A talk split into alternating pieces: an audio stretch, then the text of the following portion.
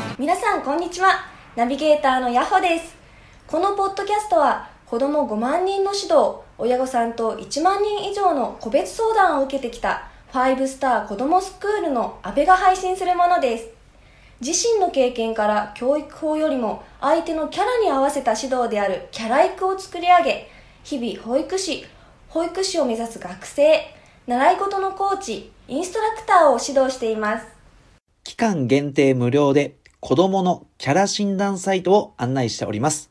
詳しくは概要欄をご覧ください。皆さん、こんにちは。ナビゲーターのヤホです。本日は、やる気に関する驚きの科学、〇〇効果について、安倍さんと一緒にお話しいたします。それでは、安倍さん、よろしくお願いします。よろしくお願いします。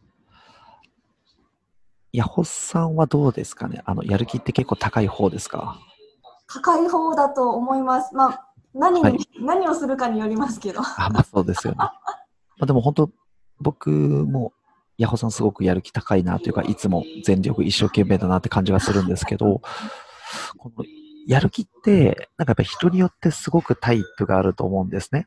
はい。で、その自分のやる気のポイントを刺激さえできれば、はい。どんな状態でも人って頑張れるし、はい。まあ、逆に言うとね、今このコロナの状況ですけど、やる人はやる、やんない人はやんないって形になると思うんですよね。そうですね。うん。その時に、あの、ヤホーさんの自分のモチベーションのポイントというか、はい。これがあると頑張れるんだよなーっていうのって、なんか具体的に自分で結構分析ってできてますか何かをに取り掛かるときは、はい最終的にどうなりたいかっていうのをすごくイメージします。ああ、イメージっていうか、未来を見てやっていくといいっていう形なんですね。はい。ああ、いいですね。なんか僕の場合だとやっぱ自分のことってあんまり頑張れないんですけど、あ、そうなんですね。はい。はい。なんか対人が関わってること、はい。が人の何かをサポートするとか、はい。うん、あとは先生に認められたいとか、自分の師匠とかに、はい。なんかそういうモチベーションポイントがあるんですよね。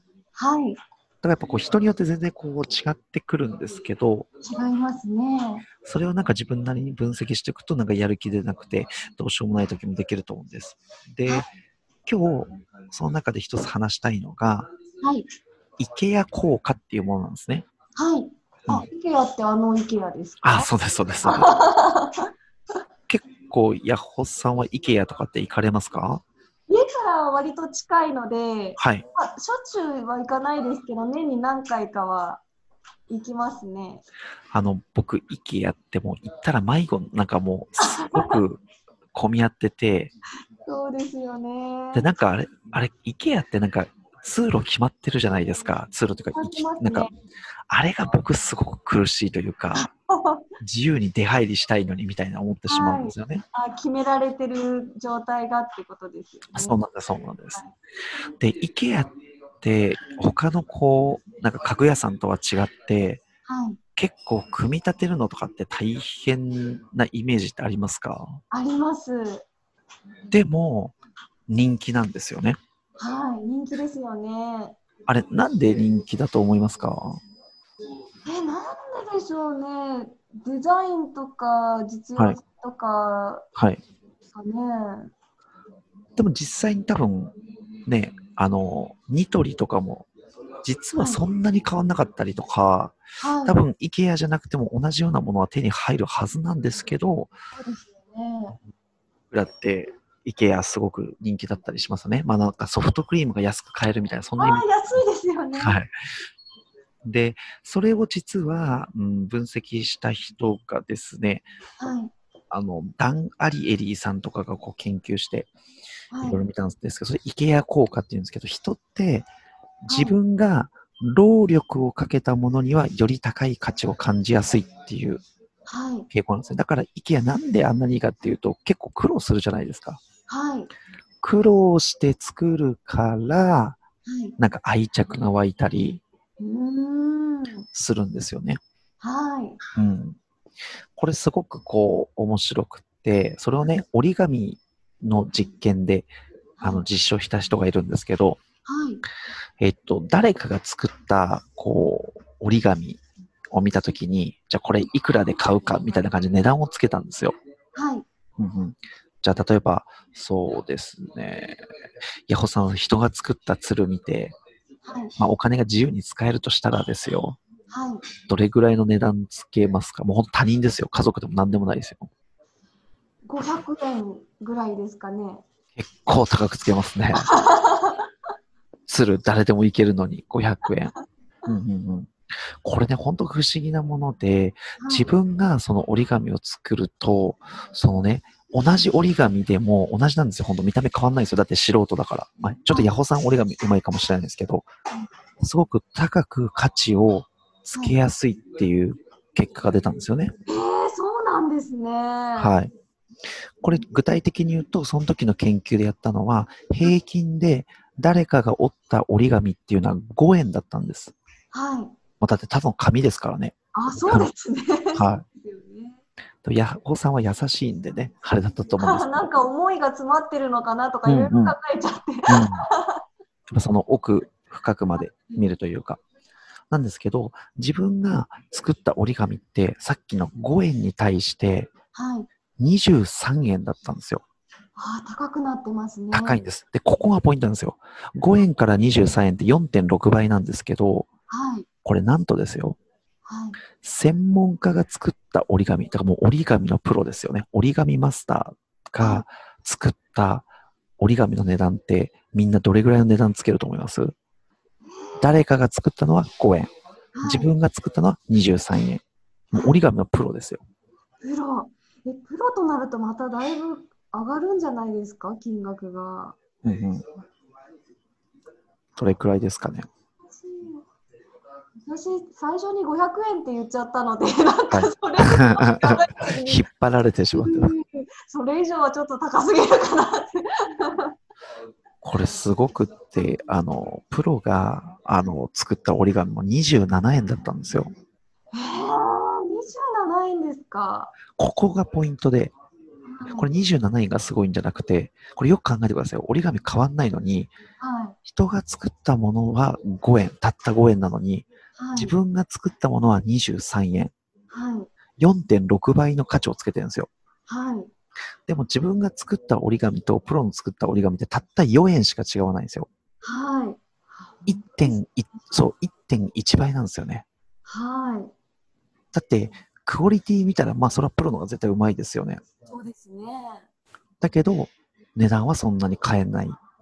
はい。つまり僕らって労力をかけたものにより高い価値をつける。例えば、あれですよね。そば打そば打ち体験とかって言ったことありますかあ、行ったことないんです。すごく興味があるんですけど。あれ、そば打ち体、ああ、じゃあ何でもいいんですけど、何か自分で作って食べたこと、うーんと、普段の料理じゃなくてですね、どっか旅行とかでなんか作って食べたりとかしたことありますか何か。冒頭を作って食べたことがあります。どうでしたかとっても美味しかったです。美味しいですよね。はい。でも、プロから比べたら絶対美味しくないんですよね。まあ、そうですよね。でも僕らってわざわざお金を払ってはい。やるんですよね。そば打ち体験とかもそうで、はっきり言って僕も食べたらボッソボソなんですよ。下手くそだし、まあもちろん技術ないんで。だけどすごい満足するというか、自分が作ったものってすごい愛着が生まれてくるんですよね。そうですね。まあ、野菜とか何でもそうだと思うんですけど、じ家で栽培してくる。だからこれを教育にも生かしてほしいんですよね。はい。なんか苦労させない方がいいとか、楽楽とかプロに任せた方がいいっていうイメージあったりするんですけど実はその人本人に苦労して作った方が、まあ、工作でも何でも結構愛着湧いてくるんですよねはい。やっぱりなんかうーんさすがに捨てちゃいましたけど僕高校の時に使ってたバスケットボールはい。自分で買っていやもう高校生の時高かったんですよね6000円ぐらいしたんであ、六千円もしたんですね。でも真っ黒になるぐらいまで使ってはい。でもやっぱそれ捨てらんなかったんですよねはい。まあそこには思いが込められるんでそうですよね。うん、だからこれをぜひ教育にこう生かしてほしいというか全部こっちで準備してあげるんじゃなくてはい。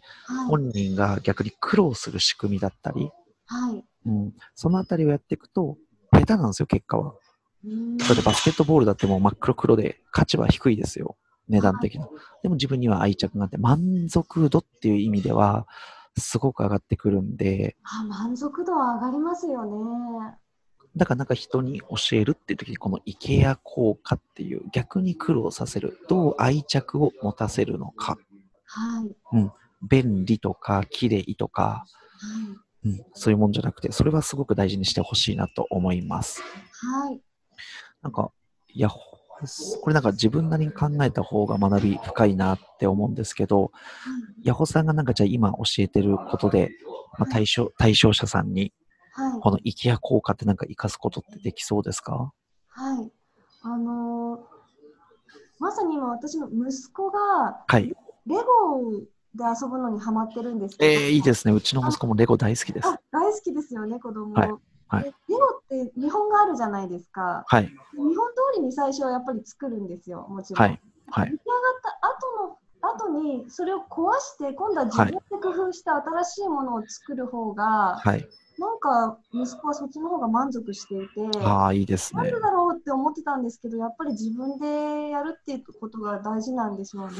そうですよね。で、そこで間違えて、なんで見本通りやんないのとか、はい、それって見本通り作ることがゴールになっちゃってますよね。そうですね。でも本当のゴールっていうのは、うーん、子供のなんか能力というか創造性を働かしたいというか、はい、っていうところ、手先の器用さかもしれないですけど、ってなったら、見本通り作る必要はないんで、はい、うん、なんかそういうところね、ゴール、目的を間違えないととってもいいんじゃないかなと思います。はい、はい、今日の、えー、と音声は IKEA 効果についてでした。ありがとうございました。はい、ありがとうございました。